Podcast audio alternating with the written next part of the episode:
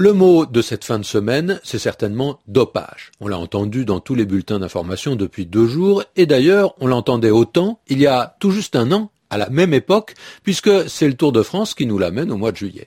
Le sens du mot est simple pour tout le monde. Hein. Le dopage, c'est le fait de se doper. Attention, on peut remarquer qu'on emploie toujours ce mot bien français dopage.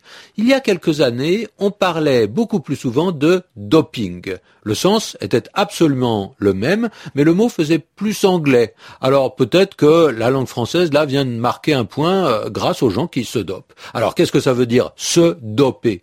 Il s'agit de prendre un produit spécial qui va stimuler l'organisme, c'est-à-dire augmenter par exemple la puissance musculaire ou la résistance. On pourra pédaler plus fort, plus longtemps.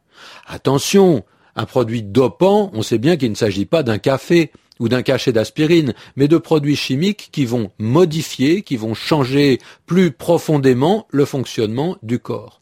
D'ailleurs, le mot dopé il s'emploie dans d'autres circonstances. Hein. Si je dis le nouveau directeur a dopé les ventes, ça veut dire qu'il a accéléré les ventes, que leur nombre a augmenté, il a gonflé les ventes. Un autre exemple, j'ai appris que mon fils avait réussi son examen. Ah, ça m'a dopé le moral, c'est-à-dire que ça m'a remonté le moral, ça m'a mis de bonne humeur, et ça, ce n'est pas du tout interdit comme le dopage du Tour de France.